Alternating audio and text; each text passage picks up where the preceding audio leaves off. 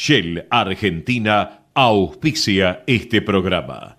Naturgy informa. Ante la emergencia sanitaria, quédate en casa. Podés realizar todos los trámites online a través de nuestra oficina virtual ingresando a naturgy.com.ar o llamando a Fonogas al 0810 333 46 226. Mantenete informado en nuestras redes sociales, siguiéndonos en Facebook, Twitter e Instagram. Ante emergencias, comunícate con el 0800 888 1137. Al coronavirus le ganamos entre todos.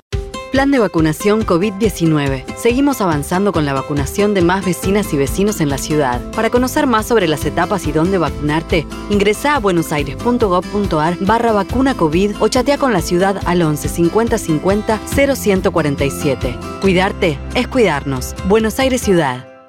¿Sabías que Voy es la primera low cost de combustible y que tendrá más de 100 estaciones a lo largo del país? Ya abrigo en Once, Junín, Tandil, Realicó, Azul y Chipoleti. El futuro llegó con energía posible, accesible y de todos. Para más información, ingresa a www.voyconenergia.com.ar o envía un mail a info@voyconenergia.com.ar. Voy con energía.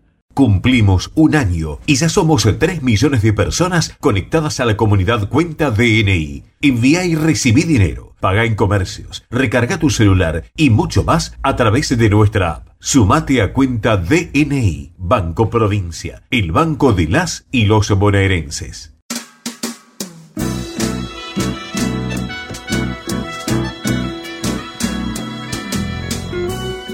Entrevistas con los protagonistas de la política, la cultura, el espectáculo, la música y el deporte. Un diálogo abierto para pensar desde una óptica diferente. Voces y memoria, los martes de 20 a 21 con la conducción de Hernán Dobri. gritos Buenas noches, bienvenidos a una nueva emisión de Voces y Memorias. Hoy nos acompaña un empresario, representante artístico, productor de espectáculos. Ha creado varias empresas relacionadas con el mundo del espectáculo, como las radios Rock and Pop, Kabul, Metro, el sello discográfico DG Records, la productora de espectáculos DG Producciones. Produjo innumerable cantidad de recitales en la Argentina y América Latina y Europa concierto, como el concierto gratuito de los Rolling Stones en Río de Janeiro, y en Argentina presentaciones de Luis Miguel, YouTube, Rolling Stones, Madonna, Iron Maiden, Paul McCartney, Prince, Clapton, Inexcess, David Bowie. Nos podemos quedar creo que todo el día haciendo lista de las grandes bandas que, que vinieron a Argentina gracias a su productora, incluida la gira de Amnesty en 1988 como representante artístico fue el manager de Charlie García, Mercedes Sosa, Celeste Carballo, los fabulosos Cadillacs y un montón de otros grupos del rock nacional.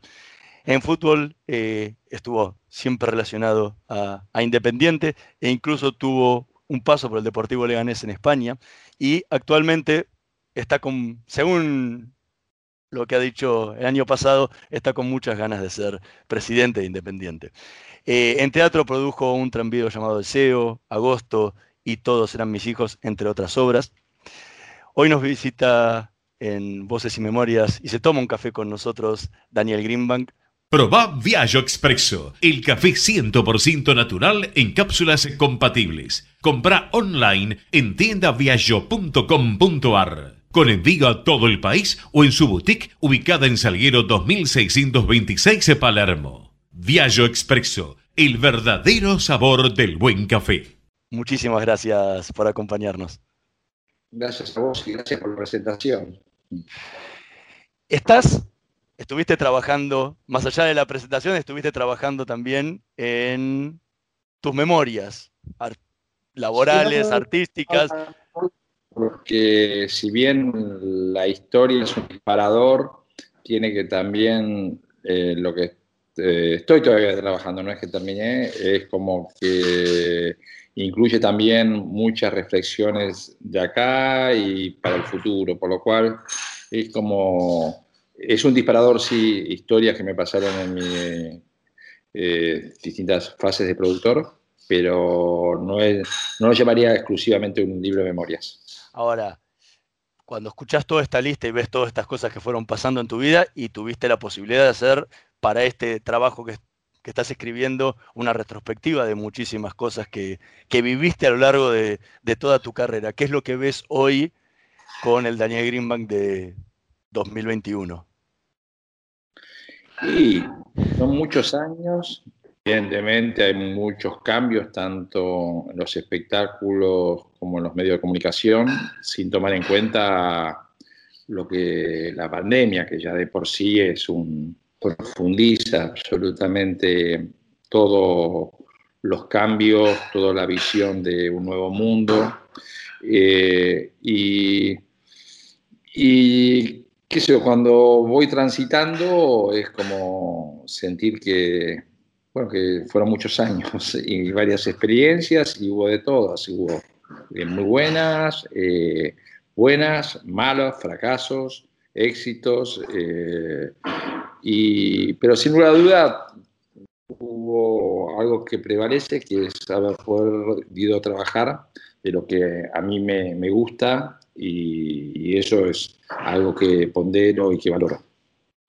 Si, uno dijera, teniendo en cuenta tu, paso como, productor, como manager, como productor de espectáculos y como dueño y fundador de, radios tan emblemáticas como Rock and Pop y Radio Kabul, si te dijeran que sos uno de los grandes responsables de la masificación del rock y del pop en Argentina, ¿le estarían errando? ¿Cómo te ves? No, creo obviamente que algo he hecho, ¿no? O sea, no sería como una falsa modestia decir que no. Eh, creo que fui un factor o una persona que trabajé comprometida con, lo que hacía, lo sigo haciendo hoy en día y tuve la, quizás la mejor virtud eh, de haberme reunido a muy buena gente para armar equipos de trabajo. Entonces, abarqué distintas áreas y con, con buena gente. Para mí, cuando uno llega a un nivel, lo que se convierte es un, fundamentalmente en un muy buen director de casting. Y, y en ese sentido, obviamente, siento que he compartido muchas experiencias con muy buenos equipos. Ahora, el, cuando lo ibas viviendo, ¿te ibas dando cuenta de la dimensión de lo que estabas creando? ¿Cuando lo iba haciendo o cuando lo iba escribiendo? No, no, cuando ibas haciendo cada esta parte de las etapas que fuiste viviendo del rock nacional. O sea, arrancaste como manager, empezaste también dentro, dentro de, la radio, fuiste creciendo, espectáculos, productor de, discos, o sea, te ibas dando cuenta de el, crecimiento que estaban teniendo las cosas y lo, y lo que te estaba pasando. A ver, eh, obviamente que me trazaba objetivos eh, en las distintas eh, actividades o en los distintos emprendimientos, pero muchas veces la dinámica, y es fundamental, es tomar cierta distancia de lo que cuando vos arrancaste, cuando se va desarrollando un proyecto y poder analizar si va y, en, el, camino que uno se trazó Inclusive muchas veces uno piensa determinadas cuestiones y después la realidad te indica otro, entonces lo vas acomodando. Nunca es eh, que es tal cual, es, más, uno tiene que tener un reflejo eh, de, sensibilidad, de saber que lo que cuando uno programó algo, cuando lo baja al llano o si, lo, si está saliendo como uno pensaba o no, y a partir de ahí corregir o, eh, o no, o inclusive, o, inclusive abandonar en algunos casos, porque te das cuenta que estás con un concepto equivocado o la realidad te está indicando otra cosa. Eh, en ese sentido, siempre hay una cuestión en cuanto uno diseña un proyecto y cuando lo confronta, eh, cuando deja de pertenecer o lo lleva a la práctica. Entonces ahí está el, el saber, bueno, estoy bien, estoy mal, tengo que cambiar en esto, eh, vale la pena los cambios, pensé, visualicé muy mal el proyecto, visualicé muy bien y tengo que profundizar, qué sé, no hay una, regla fija. Fuiste en una época productor de, varios discos a través de, tu propia casa discográfica. Eh, ¿Cómo te manejabas? Porque el ojo y el oído, más que nada, de, y el olfato, ¿no? De, quien toma la decisión de grabamos este disco o este, este disco no se graba, eh, ha llevado a muchos a, ser el famoso por haber rechazado A y muchos también han sido famosos por haber descubierto A. ¿Cómo, cómo trabajabas vos eso? Porque, bueno, has producido discos de los más emblemáticos del rock nacional.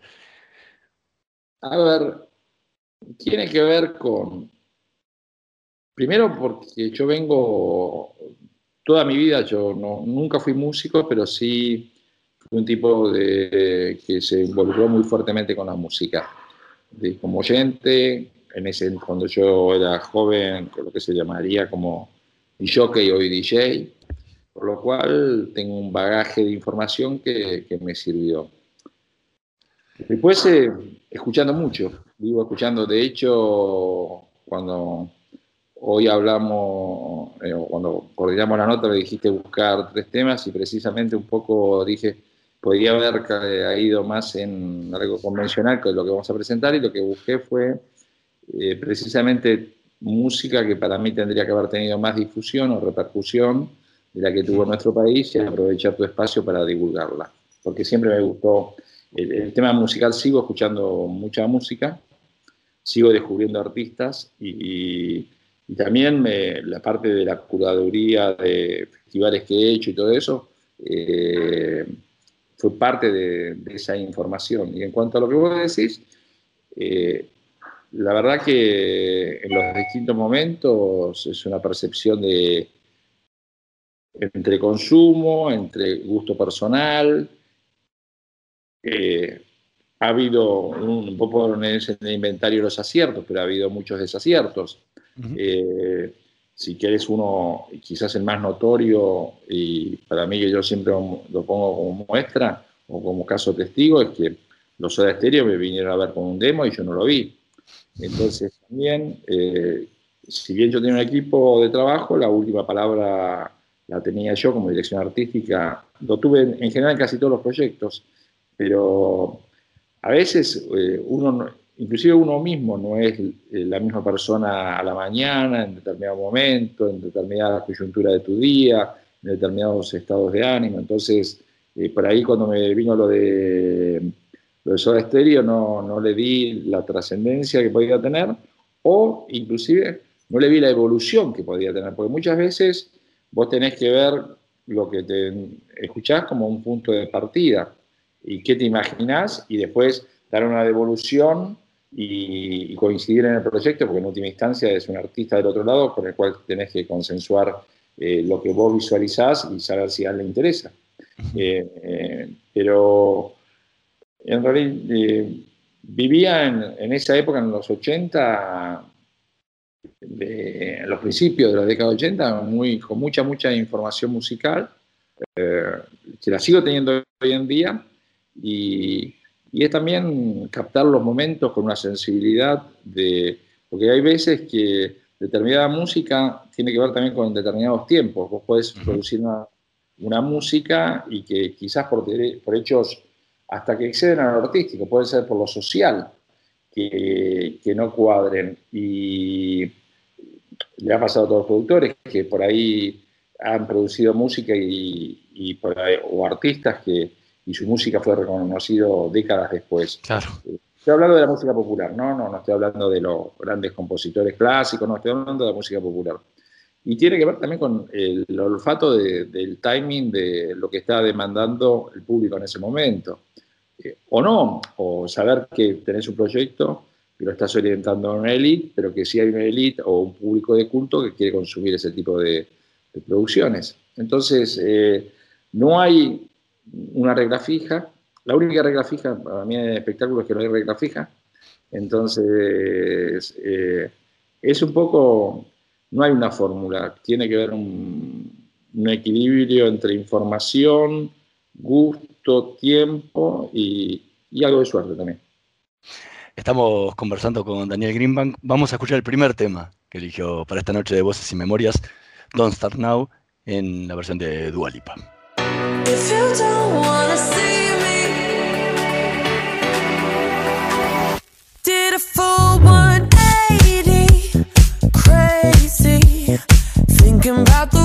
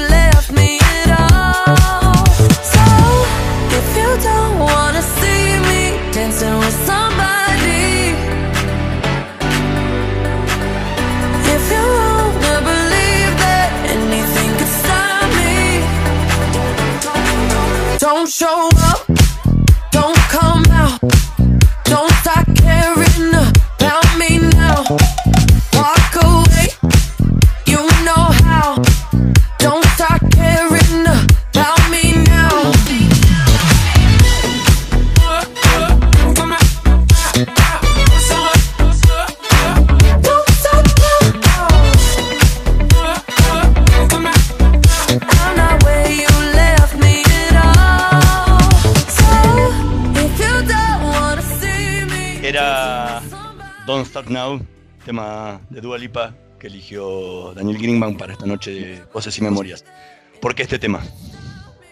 Lo elegí, cambié de lugar también porque pasaba a mi hija, eh, que es parte de por qué elegí el tema, eh, que es un tema del año pasado, de un disco que escuchamos mucho juntos, que ella lo bailó mucho haciendo coreografías para TikTok, del álbum de Dua Lipa que se llama Future Nostalgia, y para mí es un tributo a los años 80, con un sonido actual muy, muy bien hecho. Y y me, me- me gustó, este es el hit y me pareció un muy buen tema, por eso lo elegí.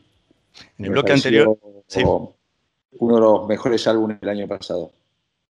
el- en el bloque anterior decías que, que mostrabas todo tu amor a la música. Eh, ¿Te hubiera gustado ser músico?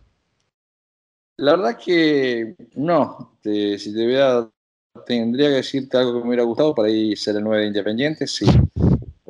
Pero eh, nunca fui un músico frustrado y, y dentro lo tomo como... Tiene sus pros y sus contras. Yo creo que mucha gente que llega con, de la frustración de ser músico a ser productor, a veces le juega en contra. También es verdad que tiene alguna información extra o adicional que le sirve. Por lo cual, el inventario, inventario del balance tiene sus pros y sus contras, pero nunca se me dio por ese lado.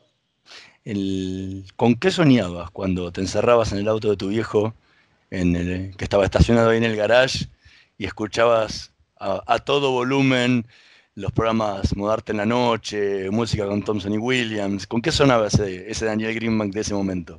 En ese momento, para eh, escuchar música, comprarme discos y a lo sumo tener material para pasar en una fiesta, era hasta, estoy hablando de época de escuela secundaria, ni había descubierto la actividad de manager, eh, recién la estaba descubriendo la industria, la descubrí en serio cuando viajé a Estados Unidos, eh, ni bien terminé la secundaria y conocí a mi tío, pero en ese entonces era encontrar música que me gustaba, en un momento que no existían las redes y obviamente ni la FM existía, por lo cual eh, era una manera de acceder a una información con determinados programas, porque también inclusive eh, estaban muy segmentados los horarios que se pasaba música joven eh, o, con orientación para un público más joven. Entonces estaba acotado a la noche y era la posibilidad de descubrir eh, música que me gustaba.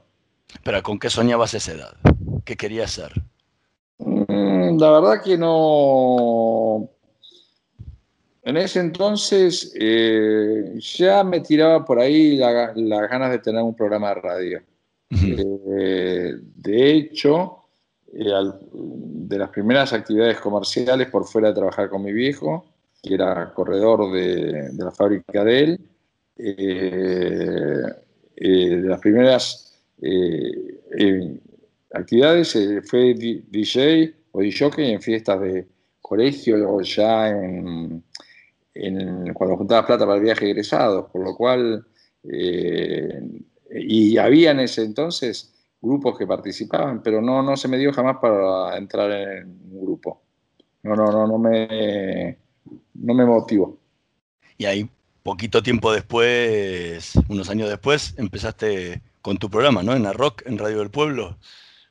Un, sí, casi te diría terminando el secundario. Empecé en, radio, en lo que era Radio del Pueblo en ese entonces, una M, y me compré un espacio con lo que ganaba y, tenía un programa de, radio y difundía música que a mí me gustaba.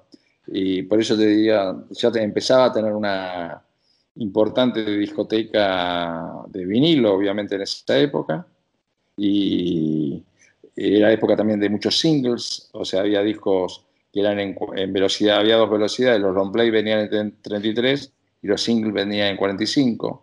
Con el, lado, B, eh, con el lado B del otro lado, ¿no? exactamente, Caracas, B. Bueno, eran esas épocas, hace mucho tiempo, pero ya la radio, me, la radio fue un medio que siempre me tiró. Entonces era oyente y la idea de tener un programa de, de radio siempre me, atrajo. ¿Y qué sentiste? Jamás en ese entonces pensaba en una radio, ¿no? O sea, si vos me decís en ese momento ya pensabas que podías tener una radio, no. Era, un sueño demasiado alto. Eh, sí, porque las radios eran de empresarios muy importantes y, y ya de por sí la...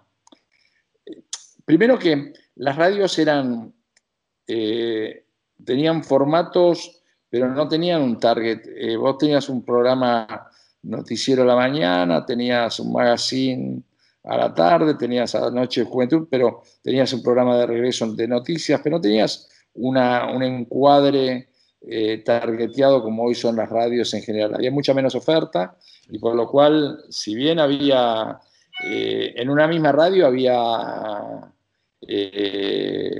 cuestiones que Rivadavia tenía 600 empleados, por ejemplo, entonces, o Radio Plata, y tenían, eran ya de por sí hasta como canal de televisión de personal.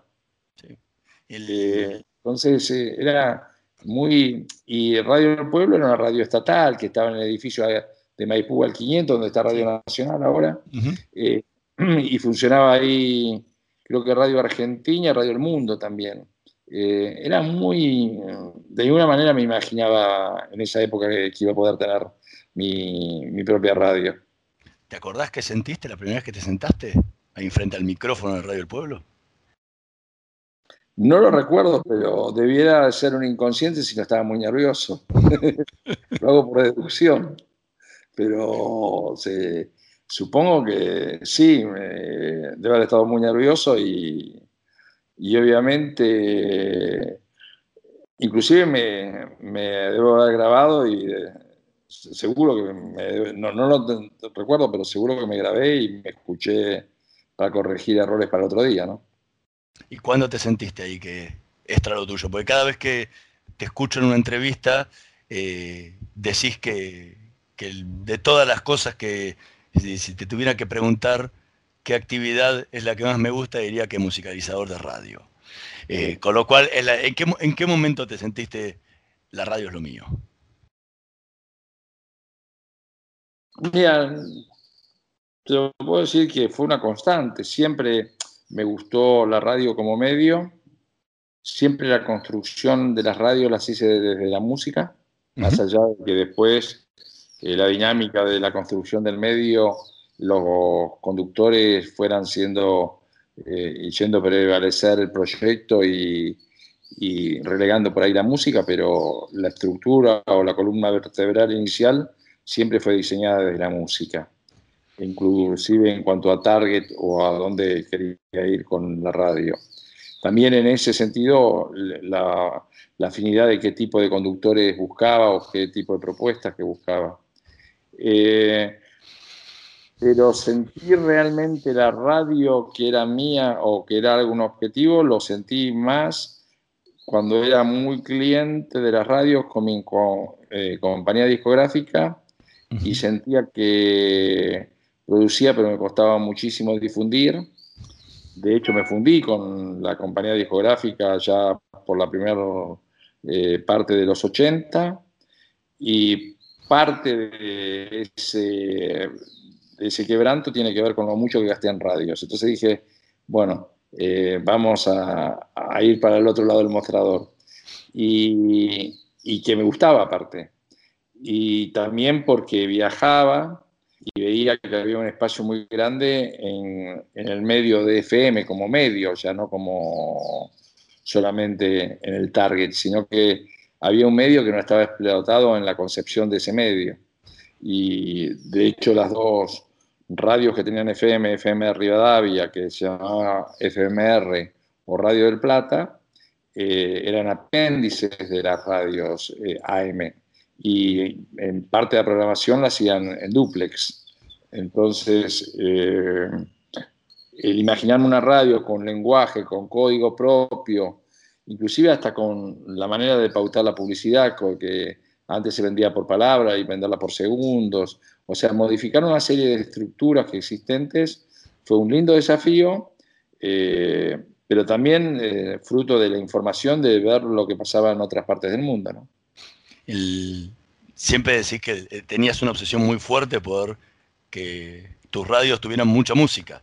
O sea, que tuvieran cuatro temas por bloque, y, estabas muy pendiente y encima llamabas a la radio a cualquier hora y compañía. Pero sin embargo, la, radio más icónica que creaste, que fue Rock and Pop, se caracterizó no solo por la música, porque tenía programas que nunca hubo en casi ninguna radio, como por ejemplo la Heavy Rock and Pop, que pasaba un género que no pasaba ninguna FM, eh, se caracterizó por la palabra. Por los conductores. Por, los conductores y la palabra. Sí, sí, totalmente. Es lo que un poco al principio de la charla hablábamos. Uno empieza con un proyecto, y después la dinámica de los tiempos te lo va moldando. Y hubiera sido un necio si no me daba cuenta de lo que estaba pasando con los conductores que tenía y, la buena respuesta que estaba obteniendo. Entonces, eh, no, no es que... Y aparte me gustaba lo que estaba sucediendo, me, gustaba, ¿no? no es que me era muy afín, me parecía, eh, me gustaba escuchar la radio, me entretenía la radio. Eh, sentía que estaba rodeado de mucha gente muy capaz. Entonces, eh, y, también fue que en una cuestión de dinámica, porque Rock and Pop empezó con dos años primero muy exitosos musicales.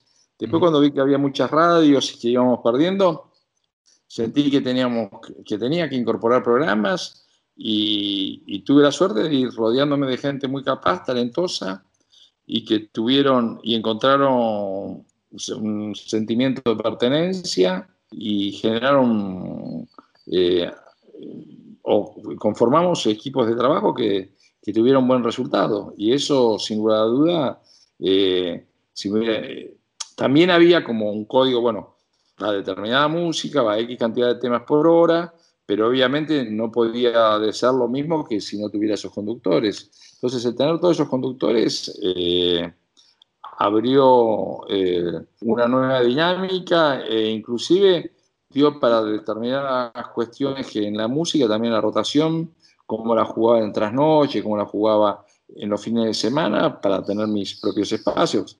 Una radio son 24 por 7, entonces siempre tenés posibilidades de, generar o, o crecer, ¿no? Estamos conversando con Daniel Greenbank. Vamos a hacer una pequeña pausa. En un minutito más volvemos con más voces y memorias. Vamos la radio, somos tu voz. Vamos con eco, siempre la verdad y la mejor información. Descarga gratis de tu celular la aplicación Ecomedios. Podés escucharnos en vivo, informarte con las últimas noticias y entrevistas en audio y video. Búscala y bajate la aplicación Ecomedios. Podés vernos en vivo en ecomedios.com. Ecomedios.com. Contenidos audiovisuales. Conectate con nosotros. Contestador 5 254 2353. Voces y memoria. Una hora con los protagonistas de la política, la cultura, el espectáculo, la música y el deporte para pensar desde una óptica diferente.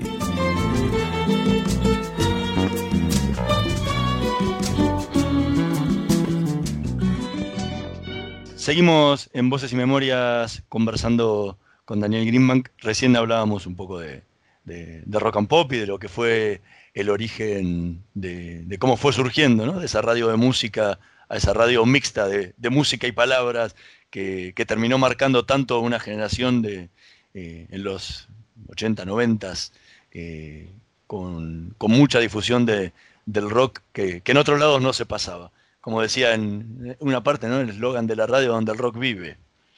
Era, no me acuerdo qué año era, pero Era el No, no. Logan donde empezó. Eh, eh, tenía como subtítulo donde rock vive. el... Después, aparte de, aparte de todo lo que fue la radio, vino Radio Kabul. ¿Te ves? Ah, antes de Kabul vino Metro y Aspen. Sí, pero digo, la, última icónica para llegar a las dos puntas, Ah, está. eh, que fue la, la otra radio que, que hiciste inspirada en música. Eh, el, ¿Cómo te ves hoy? ¿Podrías volver a hacer radio? Con la situación que viven hoy los medios y la difusión de la música Para mí, que hay ah, que ver, si me siento como para desarrollar un proyecto artístico, sí. Si me siento como es la dinámica de cambio que ha tenido el pautado publicitario de la radio, no. O sea, yo viví mucho tiempo, eh, mucho, pero mucho tiempo, no dependiendo de la publicidad estatal u oficial. Entonces, en e- hoy donde es tan importante la publicidad oficial eh, o estatal, eh, me cambió el nivel de anunciantes. También es dinámico y todo eso, pero también si- hoy creo que una radio la concibo con otros elementos, ¿no? Con, con algunas cuestiones en streaming, con una fuerte cuestión en redes, con, con constante podcasts, o sea, eh, la vería, pero formateada de otra manera. Pero, pero también, eh, lo que te dije anteriormente, no me gusta como es hoy el componente publicitario de la torta, eh, que es vital para, para sostener un medio, ¿no?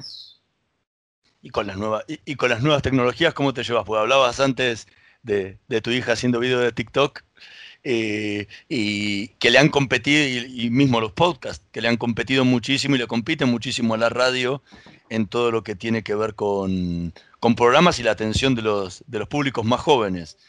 ¿Cómo te, cómo te llevas con eso?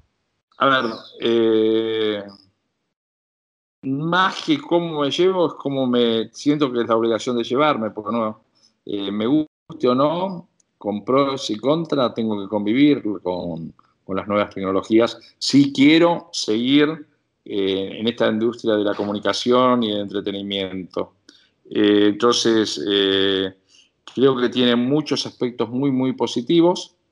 Creo que tiene otros aspectos negativos eh, en cuanto a la dependencia de, de medios tecnológicos mon- monopólicos como YouTube, como Facebook, que son gigantes como nunca existieron en la historia de, la humanidad y de las comunicaciones, eh, democratizar las comunicaciones, y es verdad que sirvió para democratizar las, las comunicaciones, no hubiera podido haber existido, por ejemplo, la primavera de las revoluciones en los países árabes o muchas cuestiones, pero también es verdad que sirvió para determinados gobiernos totalitarios, como dentro del, sistema democrático, pero para poder convalidar mucha mentira, como por ejemplo Trump, que vivió de, haciendo uso e instalando algunas verdades, y creo que también tendió, eh, lamentablemente en los últimos tiempos, a profundizar mucho, mucho más la belicosidad de la gente, entre la gente, de la sociedad, de la grieta. Entonces, en ese aspecto también le veo un aspecto negativo. Ahora, como todo, es un medio y es un instrumento extraordinario, eh, pero también es como todo, como se la use. Eso. Me encanta el dulce de leche, si pongo un poco de dulce leche estoy bien, si me con todo de dulce de leche, esto me va a la noche, o sea, eh, tiene que ver, pero sin lugar a duda me parece instrumentos absolutamente válidos, necesarios y, y, hay y lo que es más importante es que no se los puede negar. O sea, eh, son fortísimos en cuanto a todo, al nivel de cómo se consume eh, el, cine, cómo modifica la radio, cómo nos comunicamos, cómo modifica el periodismo gráfico. O sea, obviamente estamos en medio de un cambio muy grande. Profundizó, eh, la pandemia profundizó la necesidad eh, inclusive marcó eh, las diferencias mayores en el tener buena o mala conectividad hasta con la educación.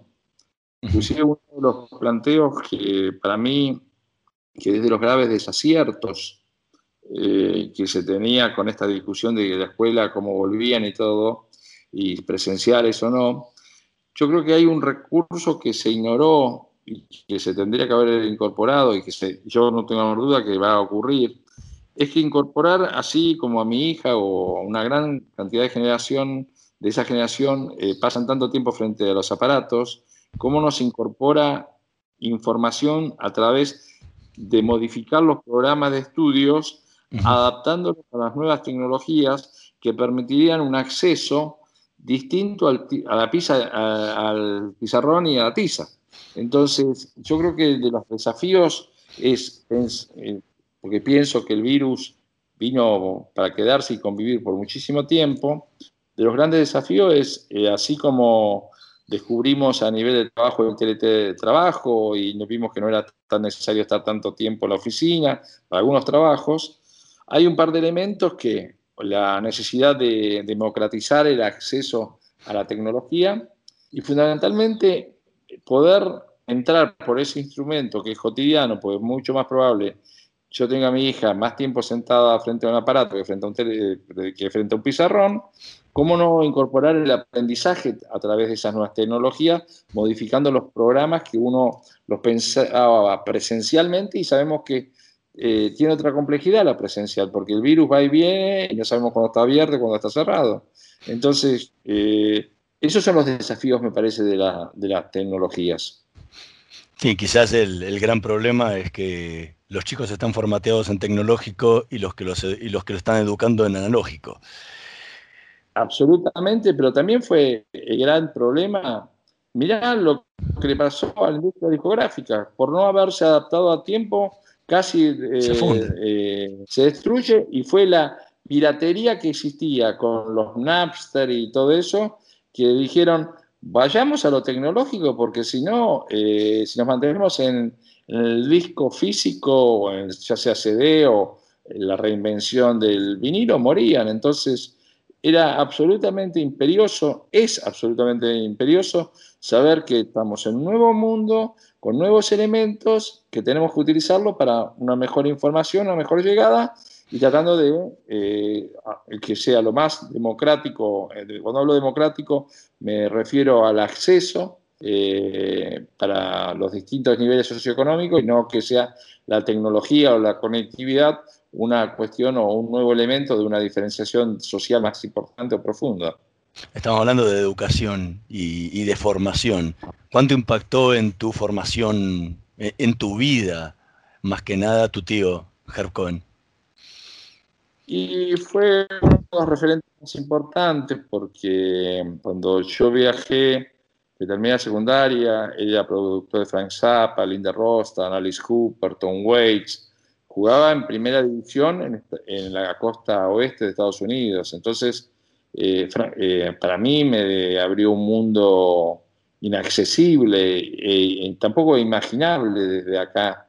Entonces, subió la vara de lo que era la expectativa de lo que podía ser un manager, un productor de música. Y, me y tuve acceso de un tipo que, jugaba en primera en, una época muy virtuosa de la música, que fueron los fines de los 60, los principios de los 70. Y, la verdad que sí, fue tipo muy lúcido, que tuvo, no digo, la verdad pude experimentar muchas cosas y acceder a mucha información que no lo hubiera podido hacer si no lo conocía. ¿Y qué pasó cuando, alguna vez dijiste, cuando lo escuchaste a Zapa, Santana, te partió la cabeza? O sea, ¿qué, qué te pasó ahí, en, en, esa, en esa zona oeste de los Estados Unidos, en esa época donde había tanto movimiento y se estaba gestando tanto el, eh, todo el rock que, que vino después? Eh, ¿Qué te pasó a vos, 18 años, 19 años, eh, viviendo todas esas cosas. Y es un cambio fuerte, es un cambio... Eh, el viajar te abre la cabeza en muchos aspectos. Eh, la verdad que... y conocer distintas culturas y, en ese sentido fue como profundizar lo que me gustaba con otra mirada, con otro nivel de conocimiento definitivamente fue un salto cualitativo en cuanto a la información que yo tenía y que era muy difícil poder lograrlo si no era a través de, una conexión como esa, que fortuitamente era un tío mío. Trajiste cosas que nadie tenía. O sea, habías podido verlo a Zapa, a Santana, a, a, todos grandes que muchos por ahí vos todavía ni iban escuchando desde lejos.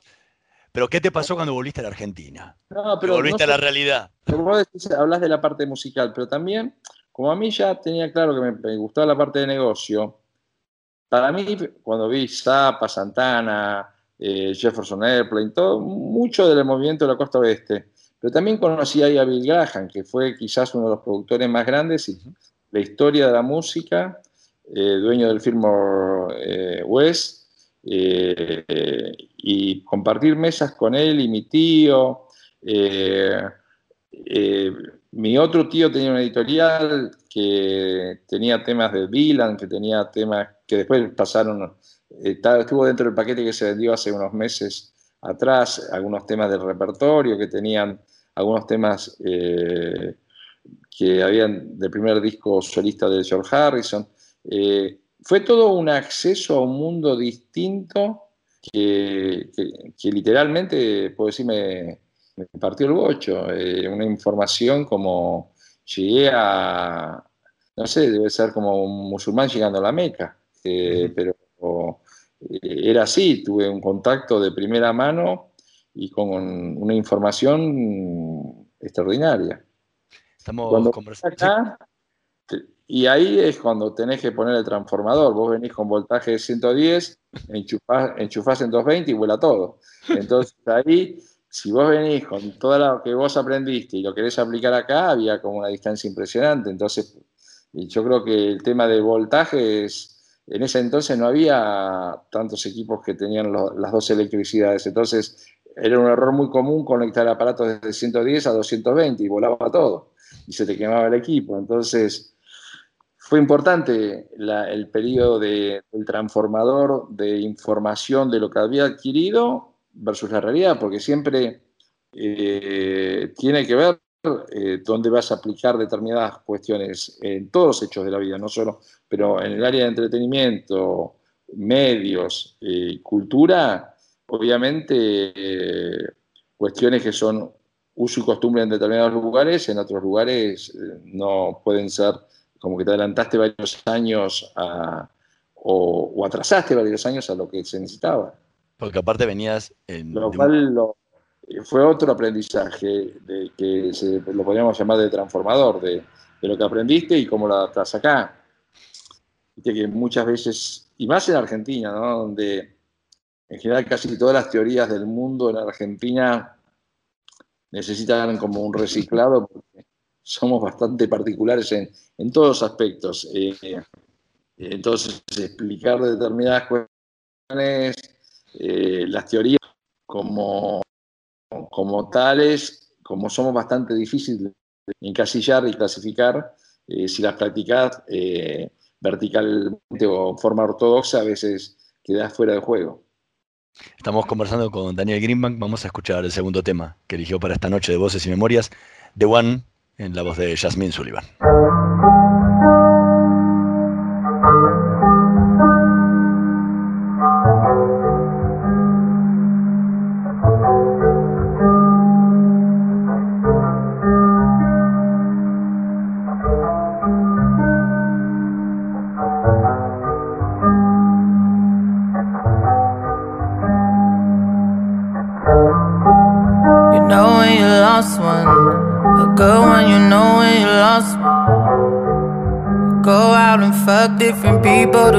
And ignore our precautions. You drink and you drink and get faded. You feel like this your only options.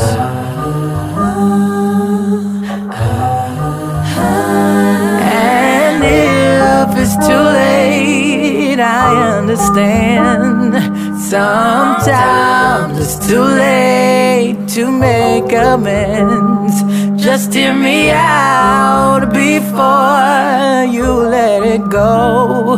There is one thing I need for you to know. Just don't have too much fun without me. Don't have too much, don't have too much fun. Please don't forget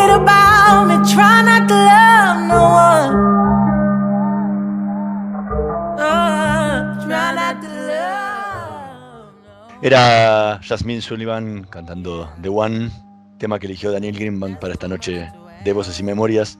¿Por qué este tema? Este tema fue editado el año pasado y fue un adelanto de un álbum que editó, que para mí es el mejor disco que se editó en lo que va del 2021, que se llama Head Tales. Eh, Jasmine eh, Sullivan es una cantante negra eh, que arrancó, o casi todas, desde de, gospel. Este es el cuarto álbum, pero este álbum ha tenido un salto eh, cualitativo extraordinario. para mí, de los discos que más he escuchado en estos últimos meses, por eso eh, este tema que si bien es del año pasado y fue uno de los temas que a mí más me gustó del año pasado, el álbum es extraordinario y lo recomiendo mucho. Y es una artista totalmente desconocida en Argentina, eh, tiene, repito, como dije anteriormente, cuatro álbumes y bien vale la pena escucharlo. Es más, yo creo que va a tener muchas nominaciones para los Grammys, sin lugar a duda. El, otro, otra de tus grandes pasiones, además de la música, lo dijiste al principio de, del programa, es el fútbol. ¿sí? Hubiera, te hubiera gustado ser el 9 independiente. Pero en cambio de ser el 9 independiente, eh, va, tenés ganas de ser el presidente de Independiente.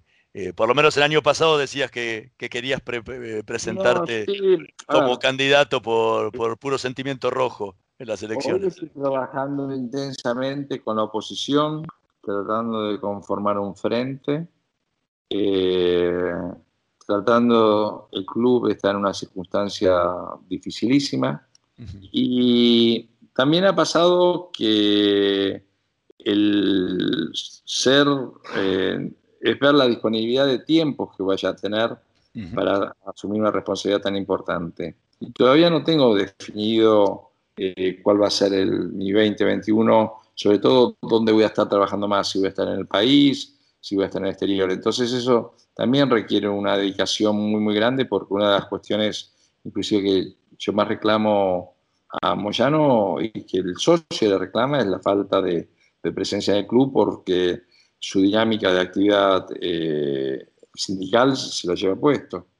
Entonces, no es simplemente para ganar una elección, sino para hacer una gestión. Y dentro de eso, tengo que tener una responsabilidad, por más que sé que hay mucha expectativa y ganas que así sea, de asumir un cargo que sepa y tenga la responsabilidad yo, lo pueda cumplir. Y en estos momentos, lamentablemente para la actividad mía de empresario de espectáculos, Argentina se vislumbra como un panorama muy sombrío. Eh, no solo por la pandemia, sino la pandemia ha generado en un país que venía económicamente muy, muy mal y muy golpeado muchos años, eh, una abrupta caída en el Producto Bruto Interno y yo creo que una gran alta caída de capacidad de consumo de la gente. Entonces, como está muy claro que nosotros venimos después de la salud, de la educación, de la vivienda, de la alimentación, en general esa clase media histórica argentina hoy tiene muy resentida su capacidad de consumo, inclusive en cuanto a la incertidumbre laboral, inclusive en cuanto a la inflación que existe. Entonces, eh, cada vez es más gris el, el panorama en cuanto a mi actividad, por lo menos en los próximos años en el país. Y, si voy a estar trabajando mucho afuera, no me, no me veo asumiendo responsabilidades que no voy a poder cumplir a fútbol. Ahora, ¿qué, te, ¿qué es lo que te atrae de tener la posibilidad, pongamos que estás trabajando acá, que podés, que podés tener la posibilidad del tiempo de asumir la responsabilidad o de la presidencia o de la vicepresidencia de un club independiente, ¿qué es lo que te atrae? Porque en algún momento dijiste del negocio del fútbol, huí espantado. ¿qué, te, ¿Qué te atrae a ser presidente después de haber huido espantado? No, no entraría como la otra vez. La otra vez tenía un fondo de inversión y el código del negocio que obviamente lo hice por negocio. Eh, por lo menos tiene códigos que a mí no, me interesaba compartir. Acá entraría desde, un lado, desde otro lado, desde un cargo eh, de, funcionario, de, directivo. Eh, son distintas miradas, pero también es verdad que si vos decís cómo veo al medio local, no es el mundo que más me gusta o el mundo que, yo me imaginaría para convivir, pero también hay un fuerte sentimiento de pertenencia hoy a un grupo de gente donde vemos, hay una cuestión afectiva fuerte de sentido de, una caída libre de un club que, es parte de mi vida, ¿no? Pero si vos me tiene mucho de racionalidad lo que te estoy respondiendo, te digo que no al principio hablabas de, que tu papá fue el que te, te, dio ese amor por Independiente que, que guardas hasta el día de hoy. Eh, ¿Y tu mamá? ¿Qué, fue lo que te dio? mi hija. Mi hija en el juego del fútbol, eh, no. Eh, no, no con el fútbol en general, en vos. ¿Qué, hay de ella en vos? Mi vieja, una madre de cuatro hijos, de una clase media. Eh, si tengo que decir, eh, influyó mucho más en mi vida mi viejo que mi vieja.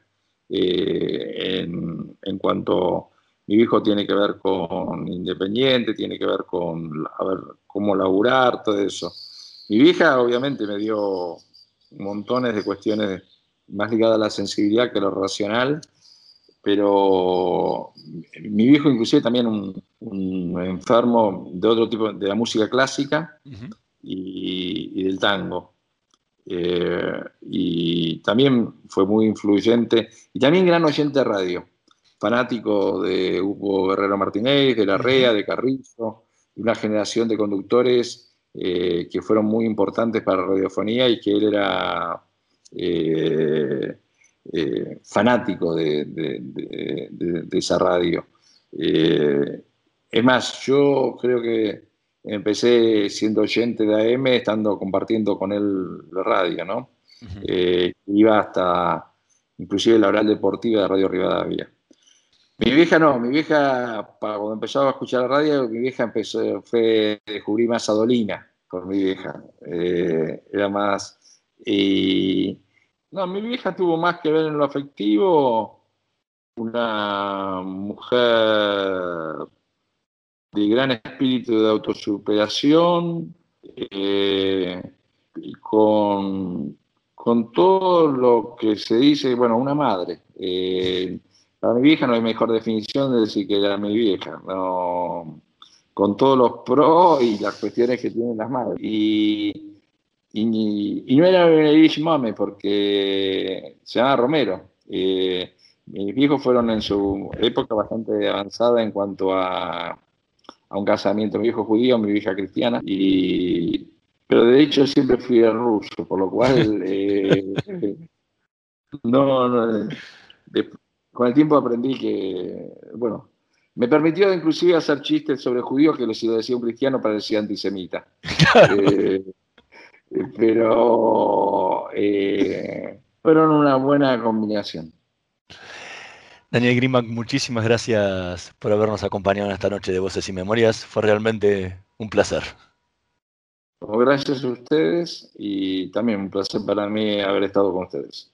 Nosotros nos vamos a reencontrar la próxima semana en la operación técnica Carlos Heinze y Gerardo Subirana, en la edición Javier Martínez. Nos vemos la próxima semana. Shell Argentina auspició este programa. Proba Viaggio Expresso, el café 100% natural en cápsulas compatibles. Compra online en tiendaviaggio.com.ar. Con envío a todo el país o en su boutique ubicada en Salguero 2626 Palermo. Viaggio Expresso, el verdadero sabor del buen café. Naturgy informa. Ante la emergencia sanitaria, quédate en casa. Podés realizar todos los trámites online a través de nuestra oficina virtual ingresando a naturgy.com.ar o llamando a Fonogas al 0810 333 46 226. Mantenete informado en nuestras redes sociales, siguiéndonos en Facebook, Twitter e Instagram. Ante emergencias, comunícate con el 0800 888 1137. Al coronavirus le ganamos entre todos. Plan de vacunación COVID-19. Seguimos avanzando con la vacunación de más vecinas y vecinos en la ciudad. Para conocer más sobre las etapas y dónde vacunarte, ingresa a buenosaires.gov.ar barra vacuna COVID o chatea con la ciudad al 11 50 50 0147. Cuidarte es cuidarnos. Buenos Aires Ciudad. ¿Sabías que Voy es la primera low cost de combustible y que tendrá más de 100 estaciones a lo largo del país? Abrió en Once, Junín, Tandil, Realicó, Azul y Chipoleti. El futuro llegó con energía posible, accesible y de todos. Para más información, ingresa a www.voyconenergia.com.ar o envía un mail a info@voyconenergia.com.ar. Voy con energía. Cumplimos un año y ya somos 3 millones de personas conectadas a la comunidad cuenta DNI. Envía y recibí dinero, paga en comercios, recarga tu celular y mucho más a través de nuestra app. Sumate a cuenta DNI, Banco Provincia, el banco de las y los bonaerenses.